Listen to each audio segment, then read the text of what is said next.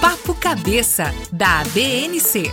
Um bate-papo legal com conteúdos de neurocirurgia e neurologia, entre ligas acadêmicas de neurocirurgia e seus orientadores. Seja bem-vindo e aproveite!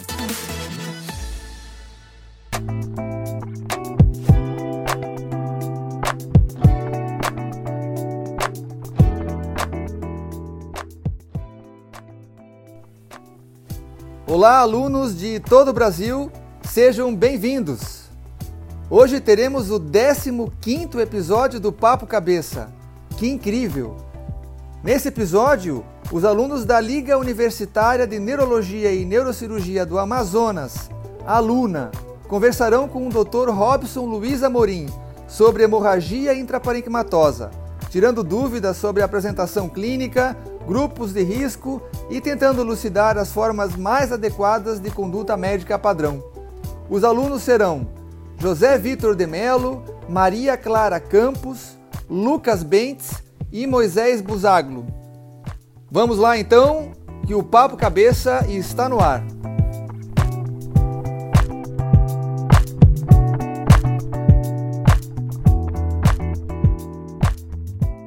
Boa tarde, doutor. Boa tarde, companheiros. Eu gostaria de primeiramente começar nessa nossa conversa agradecendo à ABNC por essa oportunidade de conversarmos sobre um tema tão, de tanta relevância e por ceder esse espaço para nós.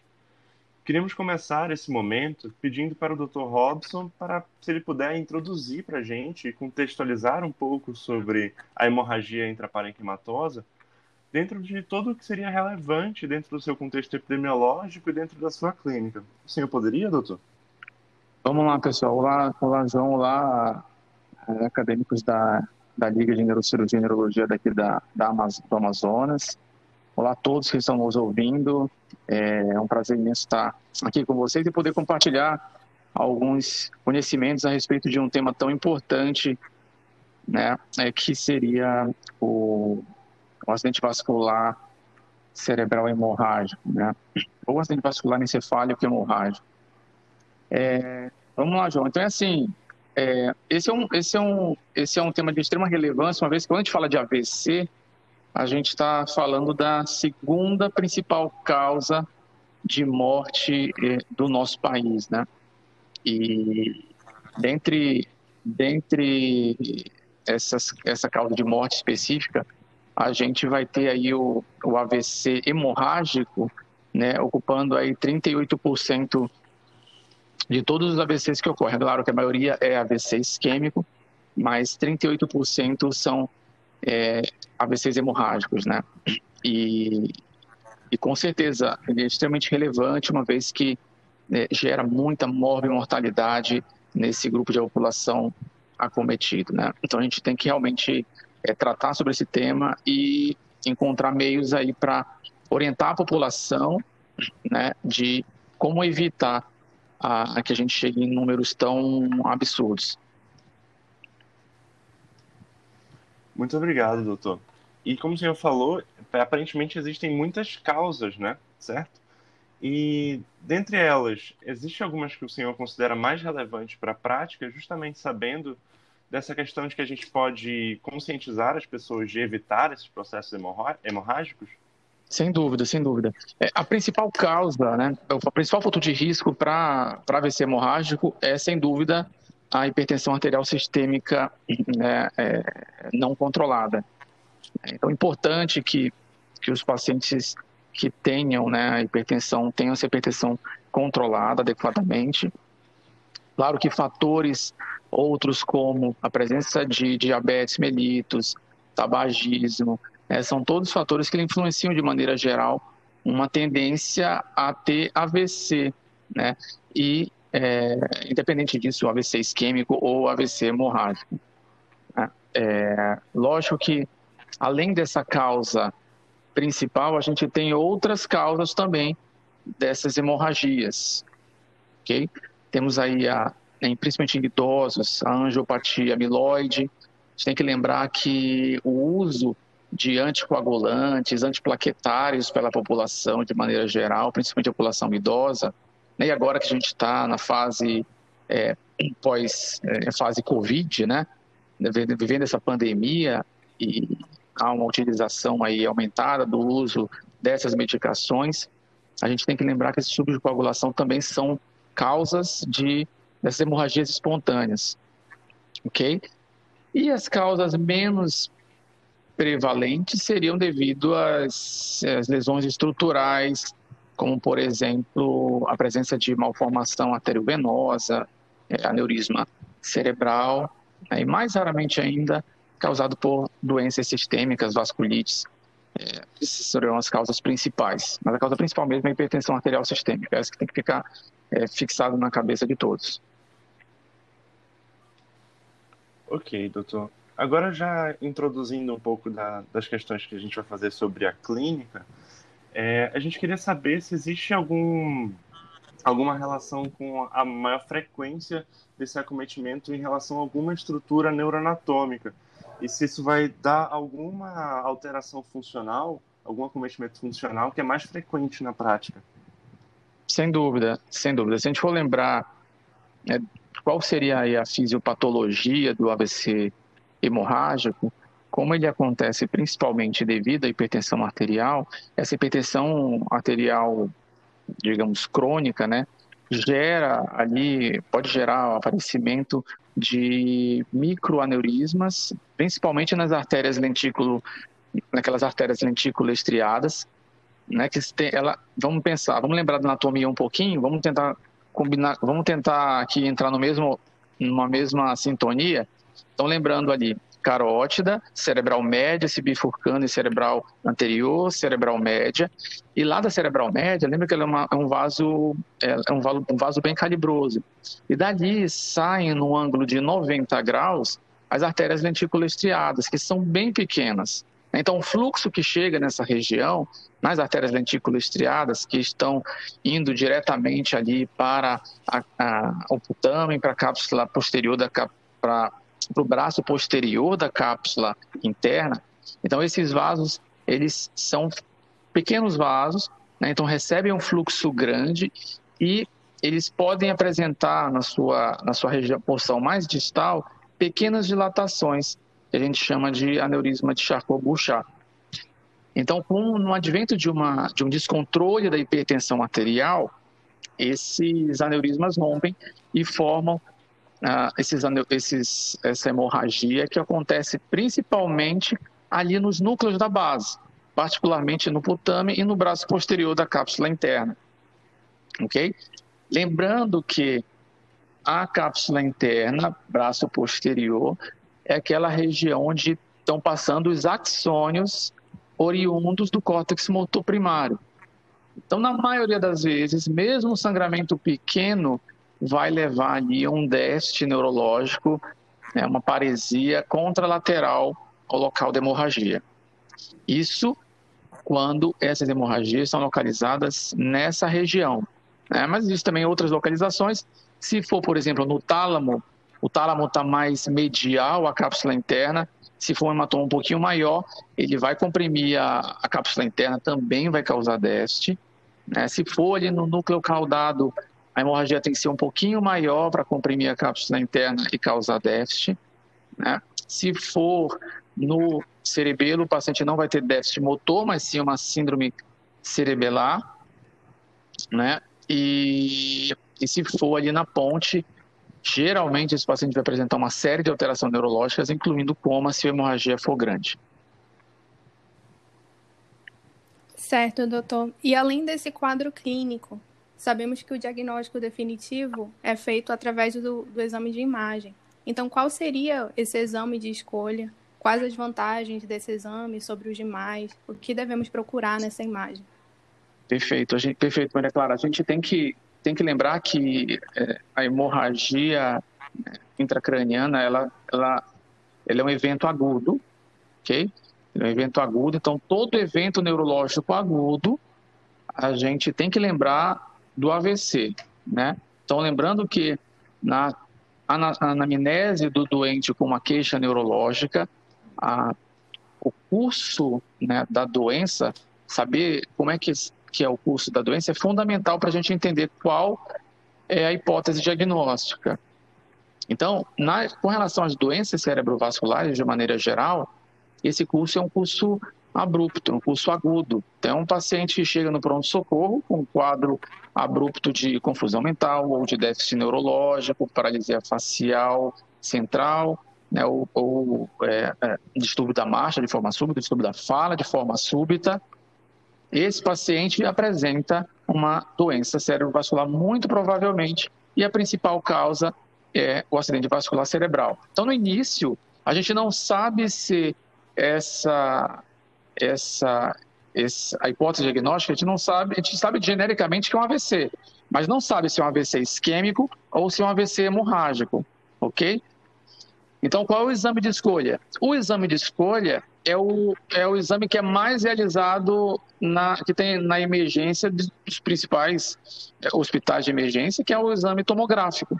Então, a tomografia de crânio é o exame de escolha, porque a gente vai definir se aquilo é uma, uma isquemia, onde a tomografia vai estar normal, vai ter uma hipodensidade, ou uma hemorragia, no qual a gente vai ver uma hiperdensidade. Então, é o exame fundamental a ser feito na, de uma análise de uma forma emergencial para identificar o diagnóstico dessas lesões. E, doutor, sabemos que esse tipo de hemorragia é um acometimento muito grave para esses pacientes. Depois de estabelecido o diagnóstico, como devemos conduzir esses casos? O que deve ser levado em consideração para decidir entre uma abordagem neurocirúrgica ou conservadora? Perfeito, Maria Clara. É assim, é, eu volto na, na questão do diagnóstico, uma vez que é fundamental para quem recebe esses pacientes numa, no hospital, ou num, num posto de saúde, por exemplo, com uma queixa neurológica aguda, lembrar que ele tem que fazer tomografia antes de qualquer medida clínica. Okay? Porque o que a gente vê na prática, às vezes muitos pacientes acabam recebendo AS, por exemplo, sem saber se é isquêmico ou hemorrágico. Se for hemorrágico, com certeza você está piorando o prognóstico desse paciente. Então, definido que o diagnóstico é hemorragia intracerebral, ok? A primeira coisa que a gente tem que é, avaliar obviamente, são os sinais vitais, né? Ver se esse paciente está apresentando, é, ver o nível de consciência desse paciente, ver se está apresentando é, aumento pressórico importante, ok?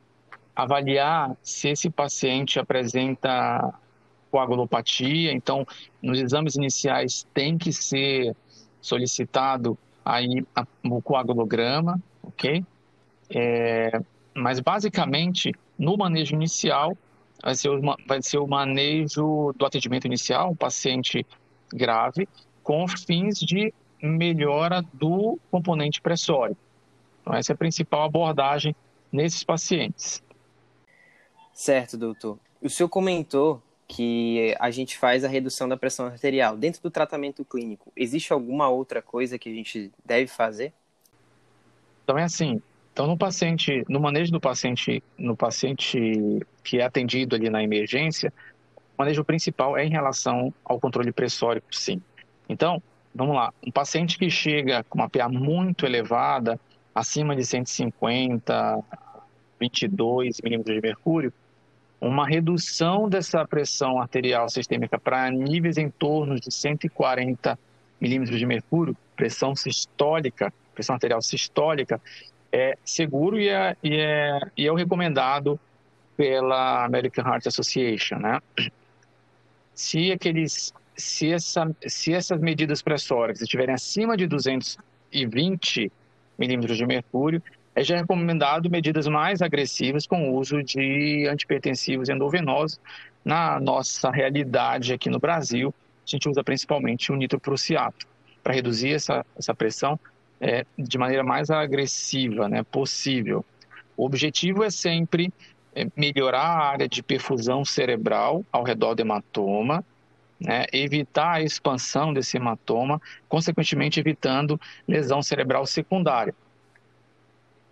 Pensando em, levando em consideração é, tudo aquilo que possa levar a um aumento da lesão cerebral secundária, a gente tem que evitar.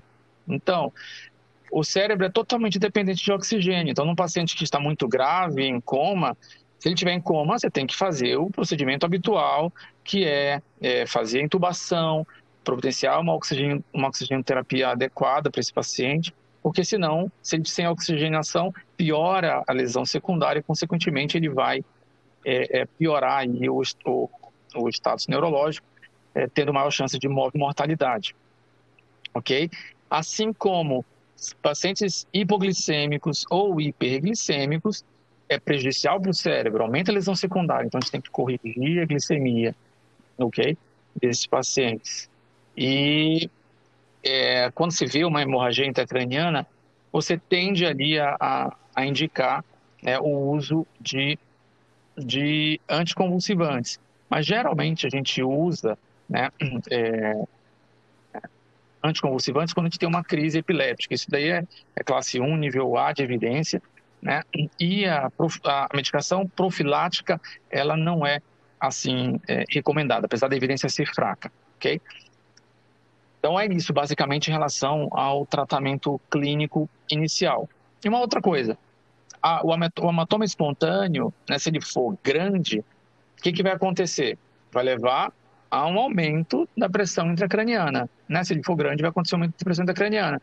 Se eh, houver sinais de aumento da pressão intracraniana, então a gente vai ter que tomar medidas né, para tentar aliviar eh, a pressão intracraniana, né, as medidas gerais, como elevação da cabeceira 30 graus, né, centrada, para fornecer um bom retorno venoso para esse paciente, né, é, além das medidas que eu já falei, e eventualmente, se esse paciente estiver piorando ali na sua frente, ele vai poder submeter a medidas é, urgentes de controle da, da, da, pressão intracraniana, que seria aí o uso de hiperventilação chegando naquele nível ali de 30 a 34, ok?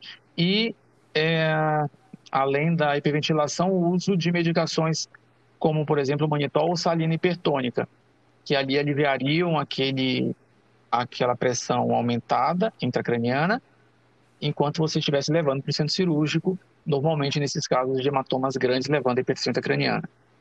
Doutor, e no caso dos pacientes que fazem uso de antiagregação, como por exemplo um paciente que já teve um infarto agudo do miocárdio prévio, como é realizado esse tratamento? A gente deve suspender essa medicação mesmo ele tendo risco de desenvolver um novo infarto? Perfeito, Lucas. Pergunta boa é, e, e, bem importante, que é todo paciente que tem uma hemorragia intracraniana é um paciente que a gente precisa retirar todas as medicações anticoagulantes, entendeu? A gente precisa tirar Limarevan, aspirina, todas as medicações que podem levar a uma piora dessa hemorragia. Nesse momento, o objetivo ali é salvar a vida desse paciente. Né? Então, é, a gente avalia ali risco-benefício. Então, com certeza, a gente precisa tirar essas medicações. Se for o uso, por exemplo, de, de Marevan, né, que são os, os, os anticomarínicos, a gente precisa imediatamente é, dar vitamina K e, eventualmente, fazer o uso de plasma, de plasma fresco congelado. A medicação ali, habitual para melhorar o distúrbio de coagulação. Certo, doutor. Uma coisa que a gente achou muito interessante se perguntar, considerando o contexto SUS, o senhor acredita que a abordagem da hemorragia intraparenquimatosa apresenta algum déficit em relação aos guidelines vigentes para o manejo? Se sim, o que poderia melhorar, na sua opinião?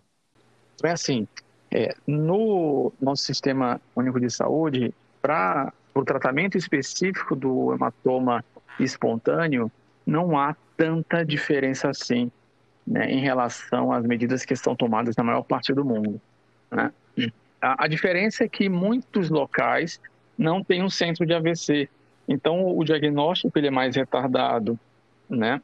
Então, nos locais onde, onde tem centro de AVC, né, é, tem, tem no Sistema Único de Saúde determinadas regiões do país que tem um ótimo centro para atendimento de paciente com AVC. Mas a maioria dos locais não tem esse centro de atendimento. Então, com certeza, é, o diagnóstico ele é mais, ele é retardado, eventualmente é, não tem os profissionais ali adequados para fazer esse diagnóstico, esse manejo na fase inicial. Para lesões isquêmicas, com certeza afeta bastante, uma vez que esses pacientes precisam eventualmente receber trombolíticos ou um tratamento endovascular de emergência. Às vezes fazer uma ressonância, é, ressonância vai ajudar muito na definição do tratamento, ok? Mas para o tratamento do hematoma espontâneo, não. você, com a tomografia e o controle pressórico é, é, adequado, você consegue manejar esse paciente. Né? Obviamente, na, dentro do contexto do SUS, eventualmente pode ter vaga de UTI, esses pacientes eles têm que ser manejados em ambiente de terapia intensiva, é, ok? Mas, de maneira geral, é possível fazer um tratamento adequado, claro, se tiver a equipe eh, da neurologia, neurocirurgia, né, é, em sintonia para tratar esse paciente da melhor maneira possível, dentro do, do sistema único de saúde. Doutor, em relação ao prognóstico do paciente, quais são os principais danos cerebrais que podem ocorrer a partir de uma hemorragia intraparenquimatosa? E qual vai ser o panorama de evolução funcional de um paciente em recuperação? Então, perfeito. Então, é assim, ó, é, qualquer tipo de AVC, né, ele vai causar um dano neurológico. Né? Geralmente, no AVC hemorrágico, esse dano neurológico tende a ser maior. Geralmente são os pacientes mais graves, que muitas vezes podem requerer ali um, um, um tratamento eventualmente cirúrgico. Né? E, e é, o, a, a, morbidade neurológica estaria relacionada à presença de déficit motor, à presença de distúrbios de linguagem e à presença de distúrbios relacionados à alteração cerebelar.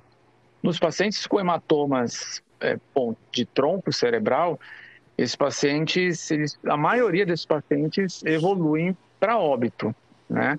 Então, devido à gravidade da lesão, a maioria desses pacientes evoluem para óbito. É, mas, de maneira geral, os pacientes que sobrevivem, veja bem, a mortalidade no AVCH ela tende a ser maior do que o AVC isquêmico. Mas os pacientes que sobrevivem, as lesões neurológicas determinam principalmente essas alterações em que necessita, no tratamento desse paciente, na, é, é, na reabilitação de maneira geral, um enfoque principalmente na questão da fisioterapia, da fonoaudiologia. Né? E no âmbito do SUS, como a gente comentou há pouco, isso pode ser um pouco menos eficaz do que num local ou num serviço privado, onde você vai ter toda a estrutura de reabilitação para tratar desses pacientes. Doutor, agora, sabendo que existe uma taxa relevante de recorrência da hemorragia, existe alguma técnica ou abordagem durante o segmento do paciente acometido que busque evitar essa recorrência? Perfeito. Então, assim, quando você, quando você tem um paciente que sofreu AVC hemorrágico, né, o que você tem que fazer, na verdade, são as mesmas, as mesmas medidas que você já é, orientava antes de ter esse evento. Então, tem que ter um controle mais rigoroso ali da pressão. Com certeza, esses pacientes eles precisam se conscientizar, a família tem que entender quais são os mecanismos, então tem que conversar bastante com os familiares para eles poderem é, é, monitorar isso de maneira mais é, de perto. Então, eles têm que ter ali um esfigmo em casa para poder fazer esse controle diário. Né? E qualquer alteração pressórica, eles têm que né, registrar para poder, quando, for, quando forem admitidos ali, quando forem avaliados pelo, pelo colega clínico, é, neurologista ou cardiologista, para tratar adequadamente essa pressão arterial que geralmente é a causa principal desses sangramentos.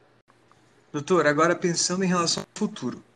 Atualmente, existe alguma nova abordagem à hemorragia intraparenquimatosa sendo estudada no meio científico que se mostre promissora?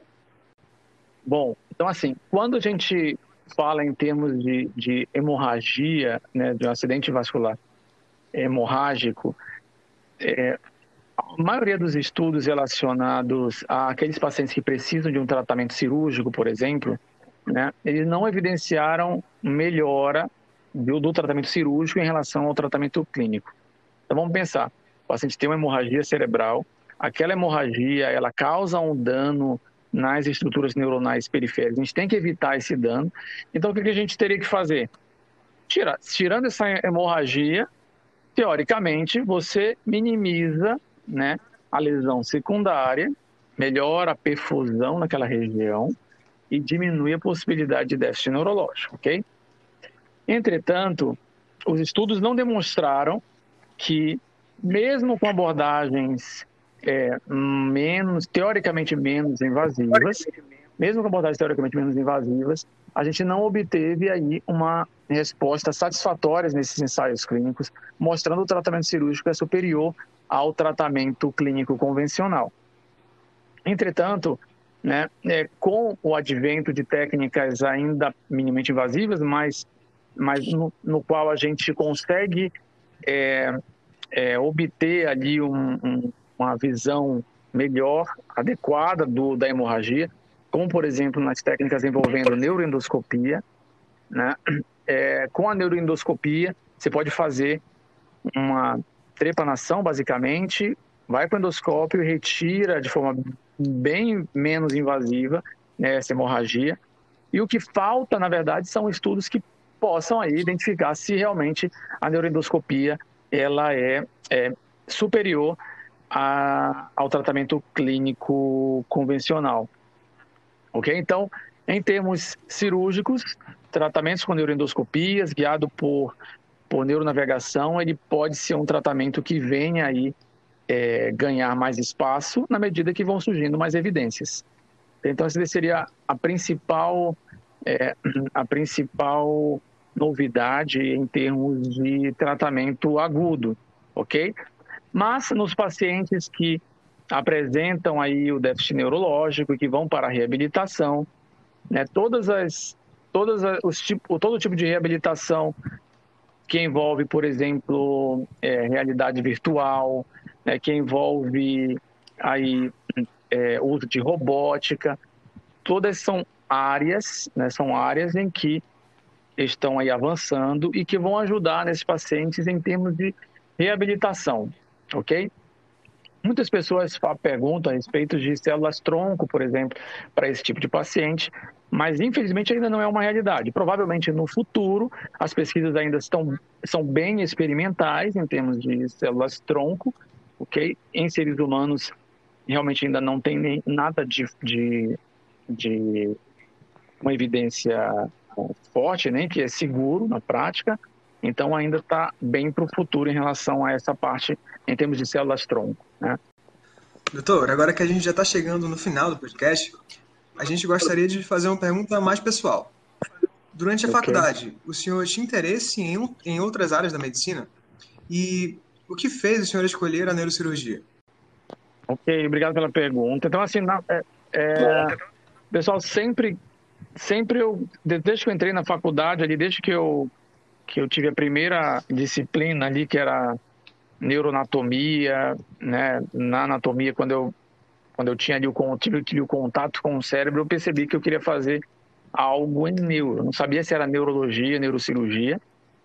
Então, ao longo de toda a faculdade, né, eu fui eu fui estudando isso aí com mais afinco, né, mas eu não sabia se ia ser neurocirurgia no final das contas, né? E só lá para o final da faculdade que que realmente eu me decidi que ia ser neurocirurgia por é, eu consegui fazer um tratamento de maneira mais ativa e com maior resolutividade. Então foi por isso que eu optei por ir, por ir para a área é, neurocirúrgica, apesar de, durante a faculdade, eu não, não frequentava, frequentava plantão, não gostava de pronto-socorro, assim, é, para fazer é, atendimentos e sutura, de maneira geral, assim, eu não, eu não, não tinha esse eu não tinha esse interesse, eu não ficava, eu não preferia ficar em casa estudando neurologia, né? Então isso é interessante porque porque apesar de não gostar dessa parte cirúrgica periférica, é, eu, me, eu me encantei com a neurocirurgia e faço isso com, hoje com muito afinco e paixão. E eu espero que quem esteja ouvindo aí o podcast, os alunos da Liga, né, é, aí essa, esse campo tão bonito da medicina em mente.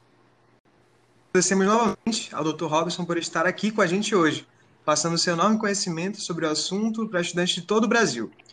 Agradecemos também à ABNC, pela idealização do Papo Cabeça. E esperamos que esse episódio tenha sido proveitoso. Perfeito, gente. Obrigado, João, Moisés, Lucas, Maria Clara e a todos os alunos da, das ligas que estão ouvindo esse podcast. Foi muito bom. Obrigado. Essa foi a edição da semana do Papo Cabeça ABNC. Fique ligado, todas as terças um novo episódio. Até a próxima. Apoio Hospital Inc.